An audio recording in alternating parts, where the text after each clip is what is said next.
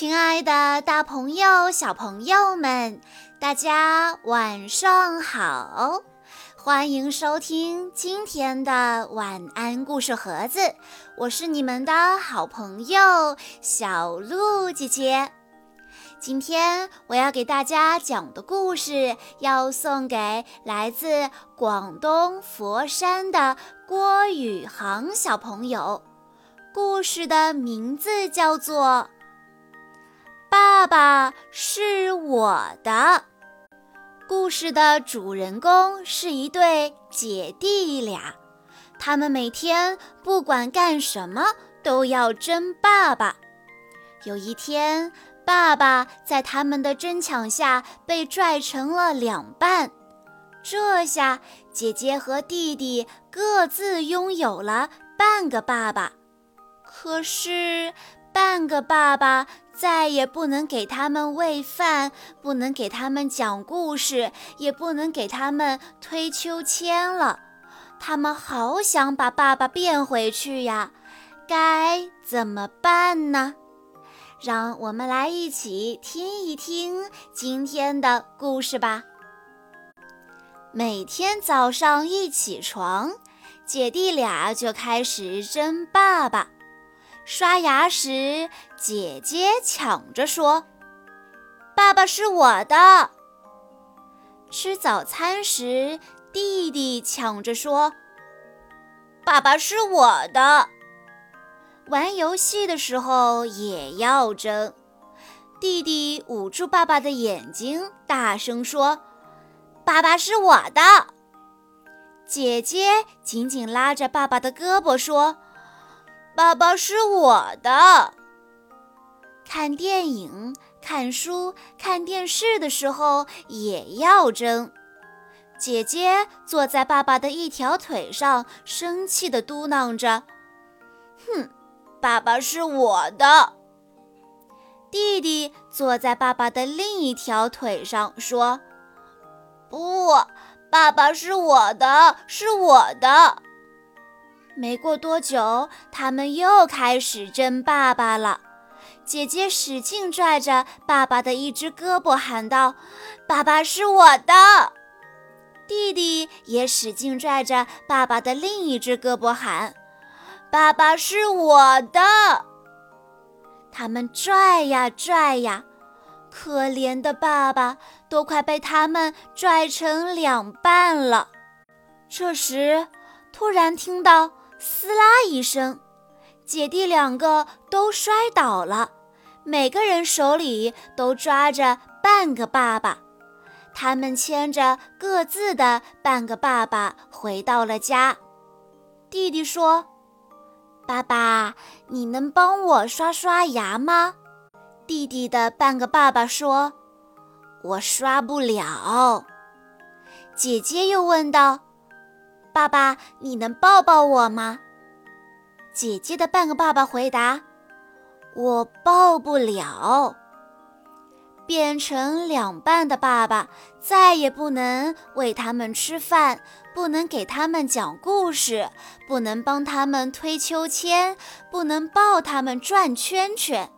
姐弟俩都很伤心，再也不想要半个爸爸了。他们冲进街对面的文具店，找到了！姐弟俩高兴地喊道：“在高高的货架上有一瓶胶水，叫做‘粘爸爸胶水’。他们用小猪存钱罐里的钱买了粘爸爸胶水。”回到家，他们叫来各自的半个爸爸，把胶水涂在爸爸的正中间，然后紧紧地拥抱爸爸。过了一会儿，爸爸就被粘好了，爸爸又变得完整了。姐弟俩搂着爸爸，你看着我，我看着你，异口同声地说。爸爸是我们的小朋友们，每个孩子都是爸爸妈妈最珍贵的宝贝。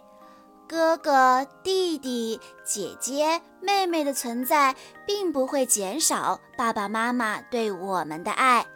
爸爸妈妈会一视同仁的爱我们。在今天的故事中，我们发现姐姐和弟弟争抢的对象是爸爸。每一个妈妈似乎天然都是孩子们争抢的对象。但是对于一个爸爸来说，想要被争抢就不那么容易了。缺少了十月怀胎的天然连接，爸爸们需要付出更多，才能够被孩子所接纳、所需要。从这个故事当中，我们很容易就能感受到，这个爸爸真的是一个好爸爸。他不仅陪孩子们玩木马、荡秋千、逛公园，也陪着孩子们刷牙、吃饭、转圈圈，所以姐弟两个才会争着抢着要爸爸呢。对于孩子们来说，父母对自己的爱不是以金钱和时间为衡量的，而是以父母对自己的陪伴时间做衡量。如果你不知道应该如何陪伴孩子的话，就从亲子共读这个故事开始吧。以上就是今天的全部故事内容了。在故事的最后，郭宇航小朋友的爸爸妈妈想对他说：“亲爱的航航哥哥。”上个月，小鹿姐姐为过生日的姐姐讲了故事。因为这件事，你吃醋的哭了很久，要求妈妈马上叫小鹿姐姐也给你点播一个故事。妈妈教你要学会耐心等待，在这期间，你偶尔会问起点故事还有几天呢？我们也一直教你再多一点耐心等待，你便没有再哭再闹了。我知道我的宝贝已经学会耐心等待这件事情了，因为你知道哭闹是没有用的，对不对？